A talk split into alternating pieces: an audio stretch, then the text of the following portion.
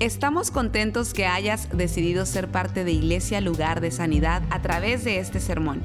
Tal vez estás en tu automóvil, haciendo ejercicio, en el quehacer de tu casa o simplemente disfrutando tu día. Es nuestra oración y nuestro deseo que tú recibas lo que Dios tiene para ti.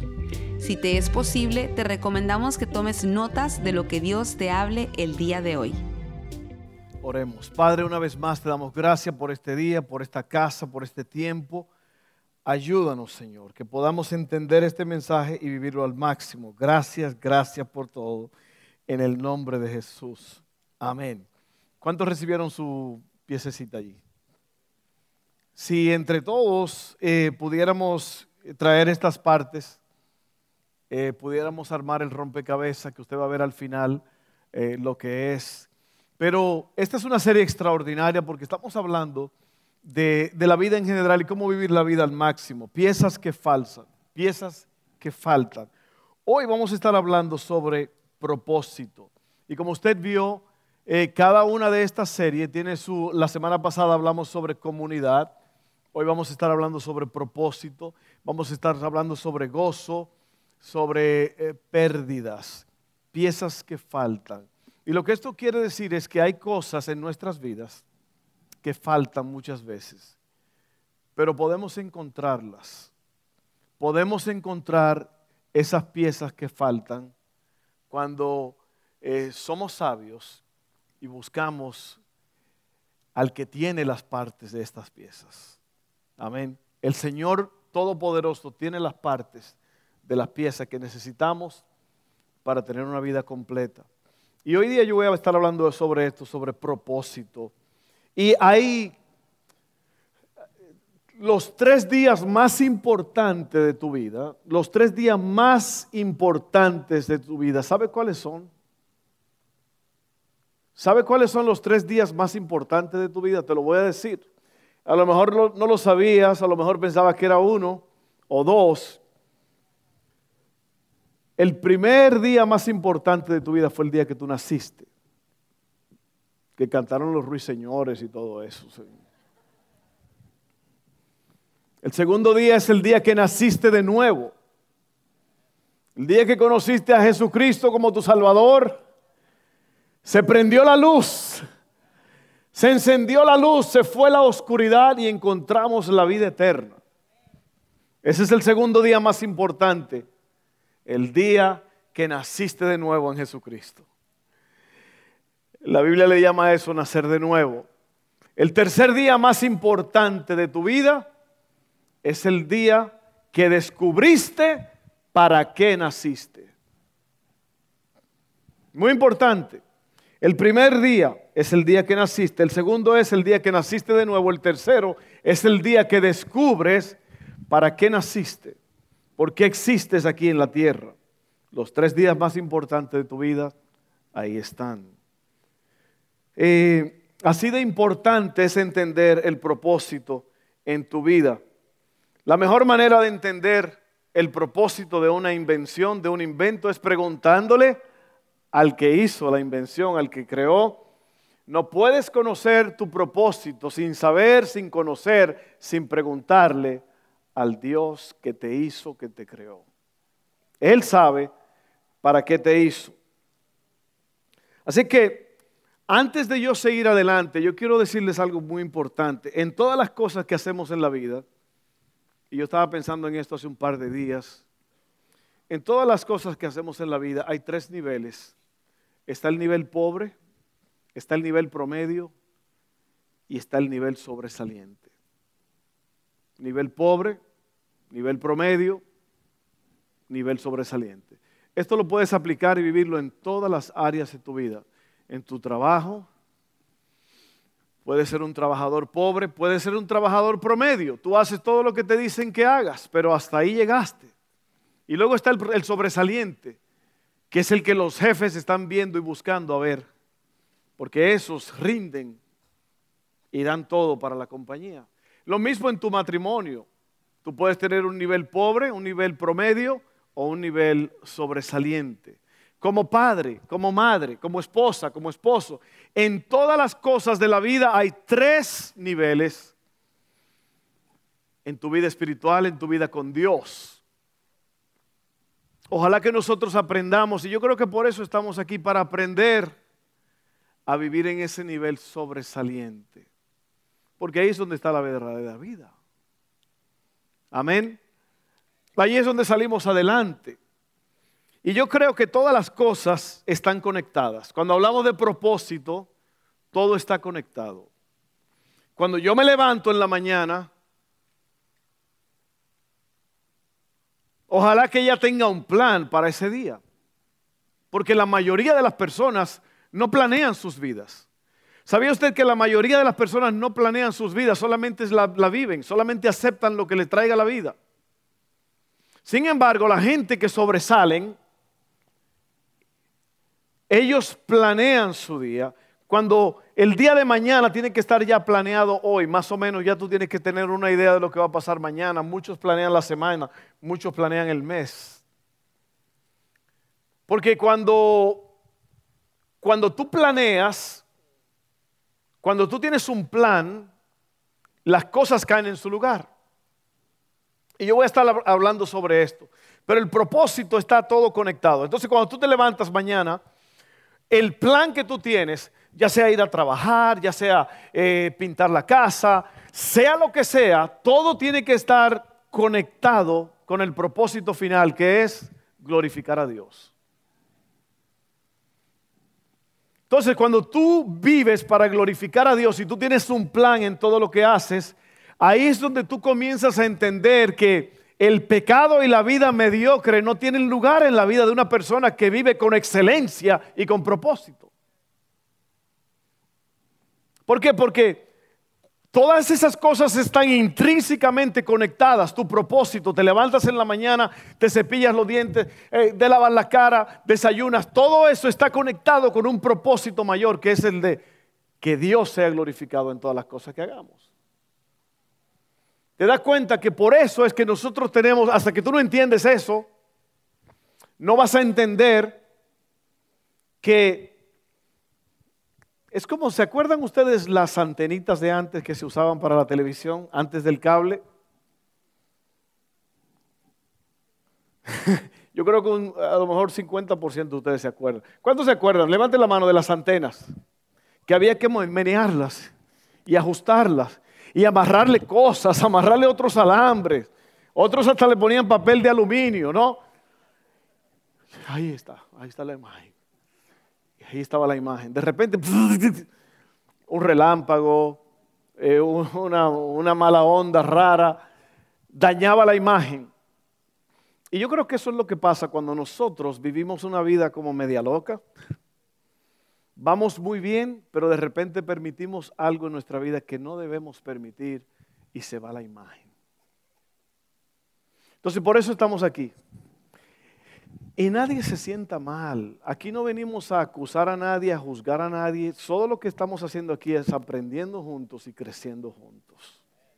Aquí no hay lugar para condenar, aquí hay lugar para aprender.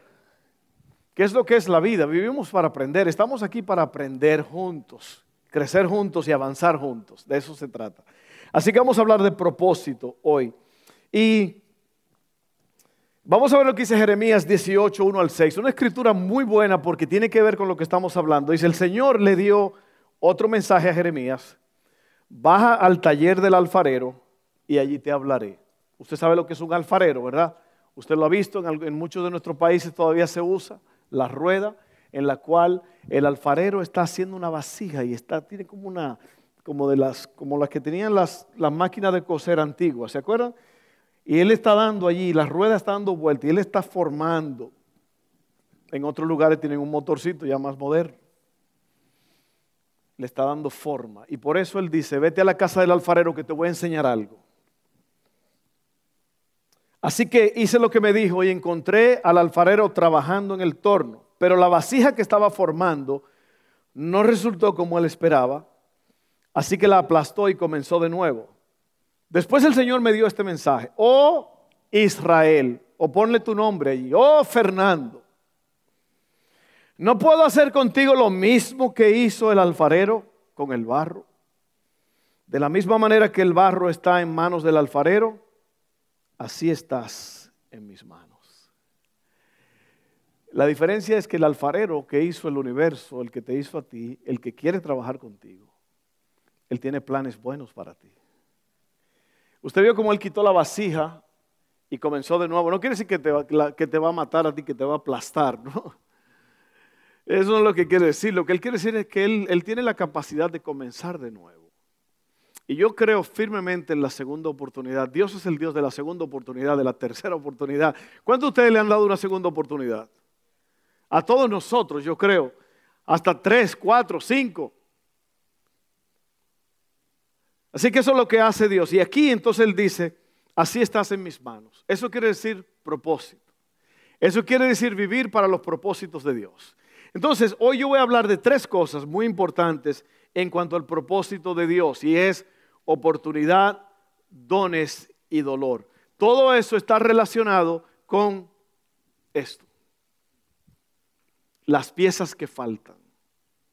Todo esto está relacionado con eso. Así que yo te voy a hablar de oportunidad, dones y dolor. Aquí tú ves un rompecabezas que está medio comenzado. Así se comienzan los rompecabezas normalmente. Se comienzan por las esquinas y por los bordes. Que ese es nuestro primer punto. Oportunidad, esquinas y bordes. Dios enmarca las oportunidades y las pone ante nosotros. qué, qué tremendo? Cómo el rompecabezas se va armando. Dios, Dios comienza, Dios nos ayuda con los bordes y con las esquinas. ¿Ok? Miren qué hermoso está esto. Esto está espectacular. Miren. ¿Cómo puedes asumir tu responsabilidad diaria y verla a través del lente de la oportunidad del reino? Bueno, sé fiel con lo que se te ha puesto en la mano eh, y Él te dará lo que Él ha puesto en tu corazón. Cuidado con la preocupación excesiva de ti mismo. La preocupación excesiva de ti mismo es peligrosa. ¿Por qué? Te lo voy a explicar. Porque tienes que mantenerte enfocado en servir a Dios y en servir a otros. Y entonces descubrirás cuál es tu propósito. Tú no encuentras tu propósito obsesionándote contigo mismo tú encuentras tu propósito primeramente sirviéndole a Dios, conociendo a Dios y sirviéndole a la gente. Así es como tú vas encontrando para qué, para qué fuiste creado. Usted ve a esta niña que estuvo parado aquí hace un rato. Ella está consumida con el propósito de Dios, por eso está apasionada. Está apasionada con esto. ¿Por qué? Porque ha encontrado que primeramente amar a Dios y luego servir a la gente te lleva hacia la tercera cosa que es conocer tu propósito en la vida. El propósito nunca se conoce siendo obsesivo contigo mismo.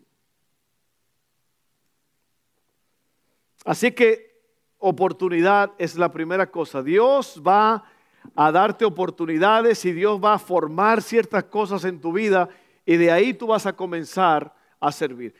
Todas esas mochilas, todos esos regalos, todos esos zapatos, Usted tenía que ver el pie de ese niño que se la mencionó. Un hueco que se veía de, un lado por el hacia el otro, ¿verdad que sí? Se clavó una varilla y le salió por arriba del pie. Y ahí estaban estas mujeres curándolo, echándole agua oxigenada, limpiando la herida, vendándolo, todo eso, increíble. Porque no tenía zapatos. uno empieza a encontrar su propósito cuando uno empieza a darse por otras personas. Oportunidades. Esa es una oportunidad para ti. Si tú, no, si tú no has registrado, todavía quedan bastantes tarjetas ahí, unas cuantas. Por favor, pasa y escoge un niño de esos o un adulto y cómprale un par de zapatos y algo más que tú quieras. Y ahí está tu oportunidad de servir en el reino. No hay que ir muy lejos. Ahí está tu oportunidad. No es muy caro. Un par de zapatos no es mucho, aunque sean Nike. En este país usted puede encontrar especiales extraordinarios. Así que hágalo. Ahí están las oportunidades de la vida, sirviéndole a otros, Ahí comienza el marco. El marco comienza ahí. Luego vienen los dones. La segunda cosa que quiero hablarte, los dones son las piezas que comienzan a formarse. Eso quiere decir encontrando mi lugar. Si pueden poner el rompecabezas otra vez, quiero explicar algo. Usted ve las piezas que se van formando en el medio. Ahí es cuando tu vida empieza a agarrar forma porque eso se, eso se hace a través de los dones. Bueno, ¿qué son los dones? Yo te voy a explicar. Eh, ahí es donde tú empiezas a encontrar tu lugar, ¿ok? Una sola pieza puede hacer muy poco por sí misma, tú lo sabes bien. Una sola pieza puede hacer muy poco por sí misma. Pero cuando las juntas, comienzas a ver la imagen. No siempre veremos esos dones en nosotros. Necesitamos rodearnos de personas que sí van a ver esos dones operando en nosotros. Lo que quiere decir esto es que hay cosas que tú y yo hacemos que no son cualquier cosa, son extraordinarias son dones. Pero la mayoría del tiempo nosotros no los reconocemos. Porque esas son cosas que se reconocen por otros. Es como un buen doctor. Tú no sabes si un doctor es bueno a menos que él te atienda. E, esa es la interactuación donde tú conoces. Cuando estamos juntos, cuando nos servimos uno al otro, conocemos los dones que tenemos uno por el otro. Y yo voy a explicar esto porque esto es hermoso. Esto es extraordinario. Cuando usted entiende esto, la semana pasada hablamos de esto de la vida en comunidad. Sabes que tú no fuiste creado para ser una isla. La isla es solitaria, la isla no tiene acceso. Pero Dios nos creó para que estemos juntos y vivamos la vida al máximo. Dones. Primeramente la oportunidad comienza a formar las esquinas y los bordes. Luego empiezan a formarse las piezas a través de los dones. ¿Por qué? Te voy a decir por qué. Se necesita que otros confirmen los dones que Dios nos ha dado. Crees que lo que haces es normal, pero en verdad es excepcional. Los dones no solo son expresados en la comunidad, sino que se descubren en la comunidad. Nunca identificarás ni usarás tus dones sin una comunidad. En otras palabras, en una comunidad tú vas a entender y vas a ver la necesidad de los otros y tú vas a empezar a llenar esas necesidades. Otros van a llenar tu necesidad. Y ahí es donde se complementa el asunto y ahí es donde las piezas comienzan a formar la imagen. Miren esto, Primera de Corintios 12, 7 dice, a cada uno de nosotros se nos da un don espiritual para que nos ayudemos mutuamente. Tremendo esto. Todos los que han nacido de nuevo eh, tienen un don. El don es la habilidad de Dios en tu vida para hacer más de lo que podrías hacer por tu propia cuenta. En otras palabras, el don es un regalo de Dios, es algo que se añade eh, algo que tú reconoces que no eres tú en verdad, que eh, es algo que tú estás trabajando y tú estás viendo que estás yendo más allá de tus límites y tú dices, wow, esto no es mío, esto es, esto es algo que se me ha dado. Todas las personas que han nacido de nuevo, que han tenido un encuentro con Jesucristo, tienen un don o muchos dones. Amén. Oiga bien, yo soy un administrador el don es la habilidad de, vida para hacer más de lo que podrías hacer por tu propia cuenta. Yo soy un administrador de esos dones, no son míos. Un administrador es uno que maneja la propiedad o asuntos de otros. El propósito es ayudarnos unos a otros a ser más como Jesús. Tienes algo dentro de ti que ha sido puesto allí por Dios mismo. Necesito lo que hay en ti para ayudarme a mí a ser más como Él. Lo voy a repetir, yo necesito lo que hay en ti para ayudarme a yo ser más como Él.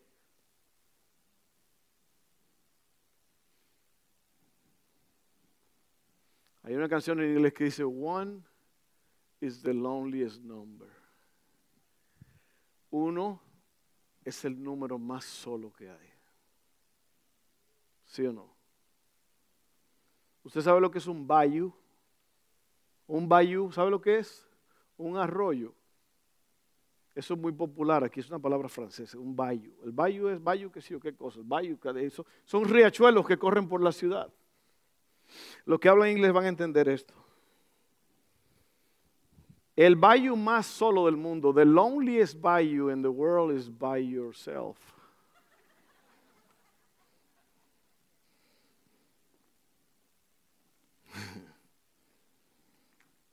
By yourself.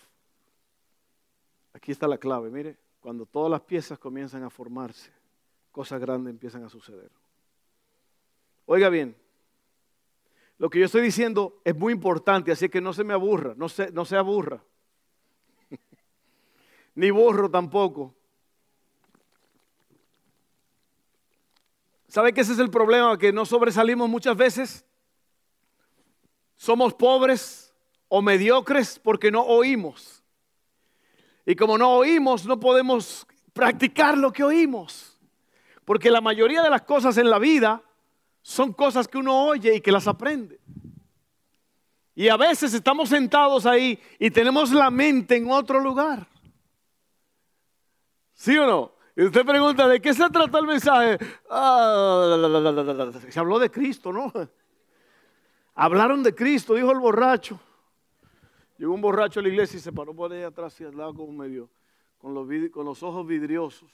Y le dijo a uno de los que estaban atrás, oiga, ¿qué hacen aquí? Y le dijeron, aquí hablamos de Cristo. Dijo, no, mejor me voy. Si hablan de Cristo, ¿qué no dirán de mí? Oiga bien.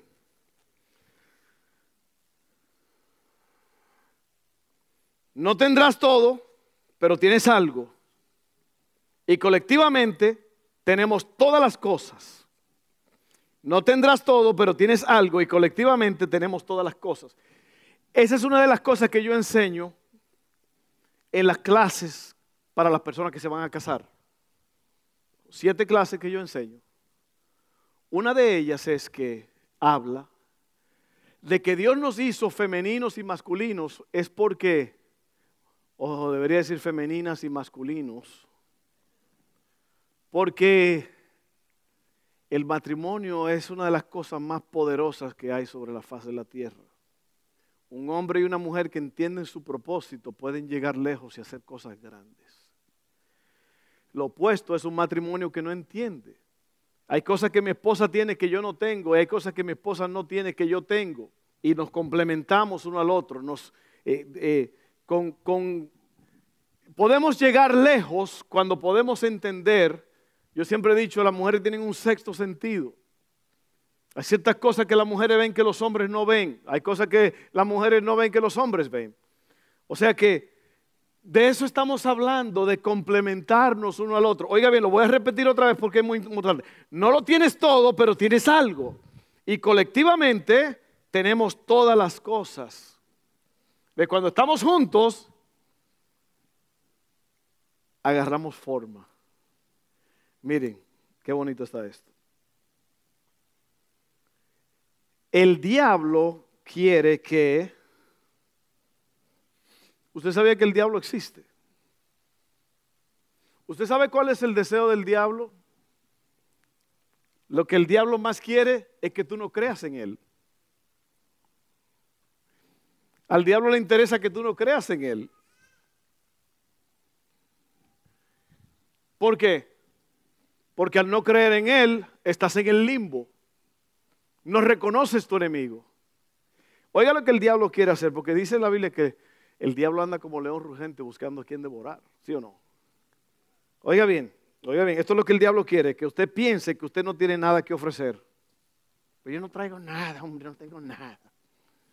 Esto es lo que el diablo quiere, que tú pienses que tú no tienes nada que ofrecer, que tú no tienes tu, tu, tu pieza o que tú no eres la pieza. Que Dios, el diablo quiere que tú creas que, que Dios puede hacer cosas increíbles a través de otros, pero no a través de mí. Él quiere que tú estés celoso de lo que alguien más tiene. ¿Ok?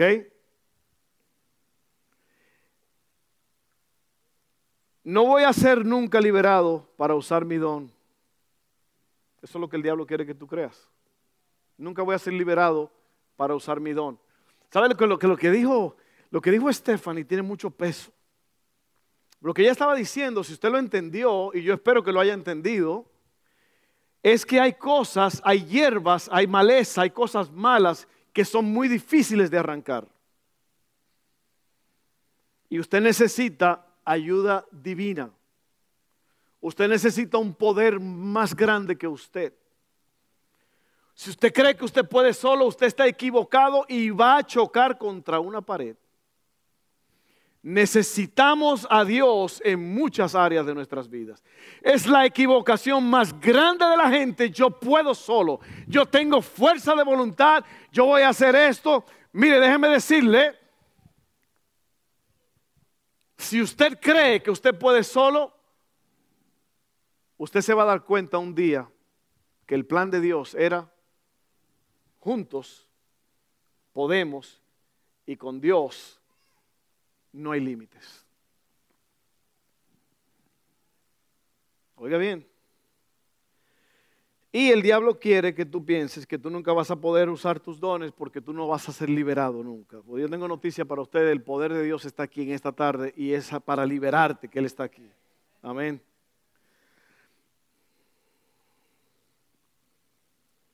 Primera de Corintios 12. 14 al 18 dice, aquí está la clave, ¿ok? Y te he dado unas cuantas claves, pero aquí está lo principal. Primera de Corintios 12, 14 al 18 dice, así es, el cuerpo consta de muchas partes diferentes, no de una sola parte. Si el pie dijera, no formo parte del cuerpo porque no soy mano, no por eso dejaría de ser parte del cuerpo. Y si la oreja dijera, no formo parte del cuerpo porque no soy ojo, dejaría por eso de ser parte del cuerpo. Si todo el ojo fuera, si todo el cuerpo fuera ojo, ¿cómo podríamos oír? O si todo el cuerpo fuera oreja, ¿cómo podríamos oler? oler? Pero nuestro cuerpo tiene muchas partes y Dios ha puesto cada parte justo donde Él quiere. ¿Me está entendiendo? Me está entendiendo. Yo sé que lo normal sería me explico, pero yo creo que me estoy explicando. Pero usted está entendiendo lo que dice la palabra aquí, que todos nosotros somos miembros y somos parte diferente, pero juntos nos complementamos y juntos tenemos fuerza. Mi cuerpo no es una oreja. Mi cuerpo no es una nariz. Mi cuerpo no es un brazo. Todo mi cuerpo es formado por diferentes partes. Y cuando yo quiero ir a un lado, no hay un brazo que me dice, ¿sabe que yo no voy? yo no voy. La última vez que fuimos a ese lugar no me fue bien. No, todo el cuerpo trabaja junto. ¿Se da cuenta usted lo que está hablando aquí?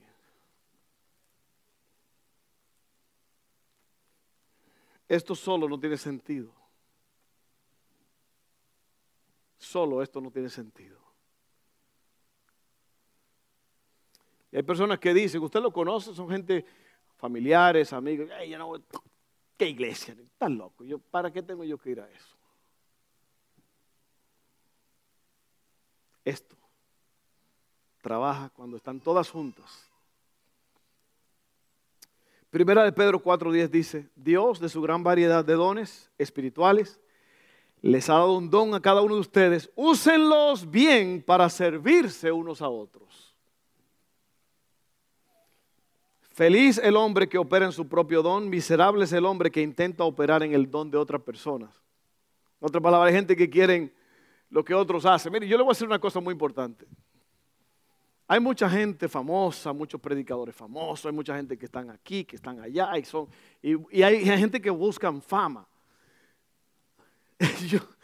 Yo, quiero hacer lo que yo estoy haciendo ahora, porque esto fue lo que Dios me llamó a hacer. Ese es mi don, eso es lo que lo que, lo que Dios me dijo que hiciera y yo estoy contentísimo haciendo eso. Yo no necesito necesariamente andar de aquí para allá como José José. ¿Verdad? Yo no necesito, yo no lo necesito porque no es lo que Dios me llamó a hacer. Y muchas veces hay gente que quieren operar en el don de otros. Eh, yo soy pastor, yo no soy apóstol. Yo no soy esto o aquello. Yo soy pastor. El pastor trabaja con ovejas. El pastor se arremanga la camisa y tiene que bregar con ovejas. Y a veces las ovejas no huelen bien. No es fácil. Muchos quieren el lucro, muchos quieren la, la fama. Estar en un avión en primera clase. Una vez iba a venir un cantante aquí y me dijo el manager, vuélamelo en primera clase. Y le dije yo, estás loco, vete cancelando los planes ya. Ni yo vuelo en primera clase, ahora quiere que yo ponga a este fulano en primera clase. Una vez iba a venir un cantante y me dijo al final, pues el total van a ser 16 mil dólares para ir a cantar a su iglesia. Le dije, ¿sabe qué? Cancela la cuenta, mesero.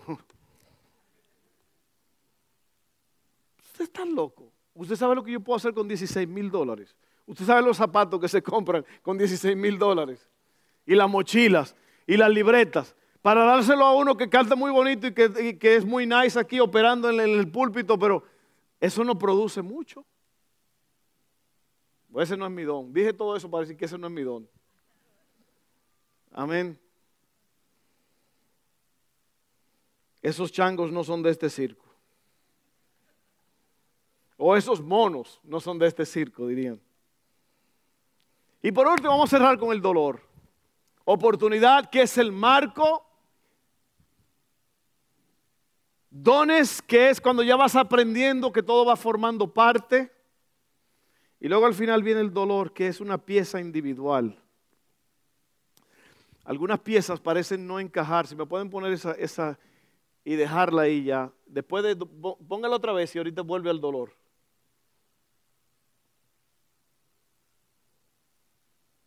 El dolor es esa parte que está sola. Le voy a explicar esto un momentito, que es muy importante eh, entender esto. Algunas piezas parecen no encajar y no sabemos qué hacer con estas piezas. Es más, a veces yo prefiero que esta pieza ni estuviera en la caja. Es la pieza del dolor. Nunca voy a encontrar dónde va eso. Sin embargo, tu ministerio, la palabra ministerio quiere, quiere decir servir. Ministrar quiere decir servir. Tu ministerio más efectivo saldrá de tu dolor más profundo. Dios hace citas con nosotros, aún en nuestras decepciones. La presencia de tu dolor no es la ausencia de Dios. Dos preguntas que yo me hago con esa pieza que no encaja. Señor, ¿cómo puedo darte gloria en esto? ¿Quién necesita ser impactado con esto? Y sabe lo que esto significa es que el dolor es algo que todos atravesamos de una forma u otra.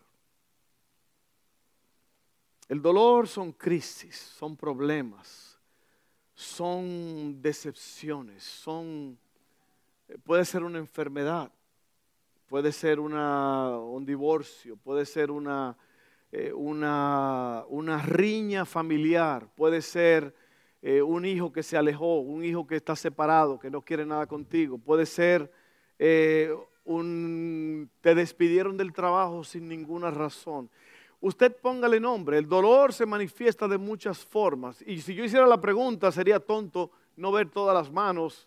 ¿Cuántos de ustedes han experimentado dolor? Todos. Pero el dolor, como que no sabemos qué hacer con él porque pensamos, ¿para qué sirve el dolor? ¿Por qué, yo estoy pasando por esto? Y, y clínicamente, médicamente, la importancia del dolor es que si tú no, si no te duele donde la parte está afectada, no puedes detectar qué está pasando contigo. Un dolor de cabeza es un indicador.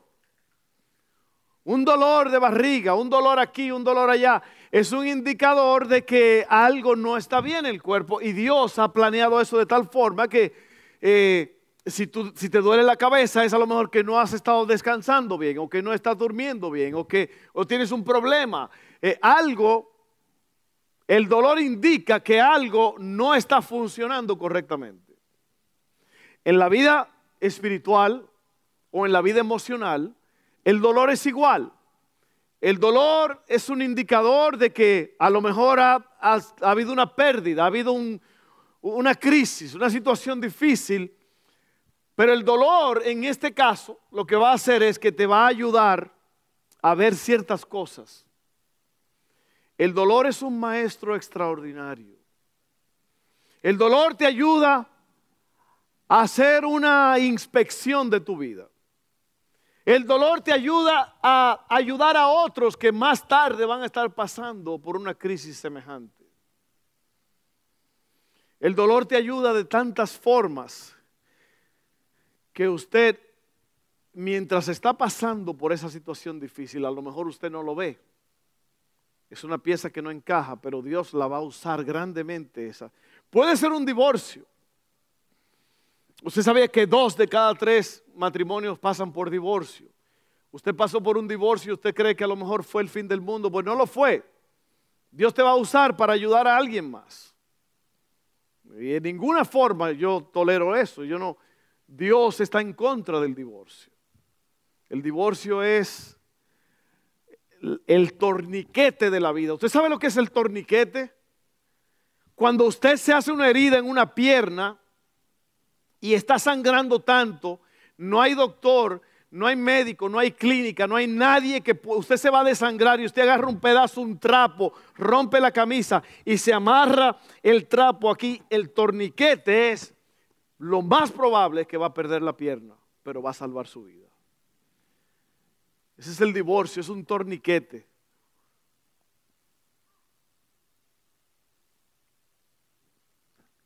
Y cuando digo torniquete no es porque te va a salvar la vida, pero es porque es lo último que se hace.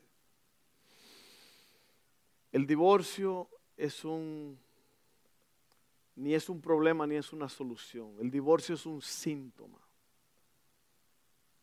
de que algo no está bien y algo necesita sanidad. La gente piensa, la cosa no va bien, nos divorciamos. Yo no iba a hablar de eso, pero ahí lo tiré. Haga lo que usted quiera con eso. Así que el dolor, el dolor es parte grande de esto. Fue una pérdida. Imagínate que uno de tus mejores amigos pierde a, alguien y tú has perdido a alguien y tú pasaste por un dolor extraordinario. Ahora tú puedes, tú tienes la, la capacidad y la autoridad de decirle, yo sé, yo sé lo que se siente. Yo sé lo que se siente que te nazca una niña con síndrome de Downs y que los doctores te miren raro, todo el mundo mirándote. Ustedes sabían, ustedes sabían, ustedes sabían que la niña venía así. Van a venir a verlo más tarde, van a venir varios doctores, un desfile de doctores por dos días. Dolor, dolor, crisis, tú no sabes qué hacer en ese momento. Pero después Dios usa eso. Y Dios usa a esa personita para, para traerte alegría. Porque cuando los tres grandes de la casa se vayan, ahí va a quedar Haley. Ahí no me voy a quejar de que, el nido se vació, todavía queda un pajarito ahí. Digo, si es que no se casa también un día. Porque los niños con síndrome de Down hoy día se, casan, hasta se hacen abogados, tienen, viven muchísimo. Antes no. Anyway, Salmo 56, 8 al 9, esto es increíble, importante. Ya estamos cerrando aquí, hermano, ya estamos cerrando. Oiga lo que le dice el salmista a Dios. Le dice, tú llevas la cuenta de todas mis angustias y has juntado todas mis lágrimas en tu frasco. Has registrado cada una de ellas en tu libro. Mis enemigos emprenderán, la retirada cuando yo clame a ti por ayuda. Una cosa sé, Dios está de mi lado. Ahora mire la preguntota aquí del siglo es, ¿por qué se olvida Dios de nuestros pecados? Pero no de nuestras penas. Dice la Biblia que Él se olvida de nuestros pecados y lo echa, lo tira al mar del olvido, pero las penas Él las guarda. ¿Por qué? Porque las penas Él puede usar para ministrar a otros, para traer vida a otros. Tus penas se pueden convertir en una fuente de luz para otros.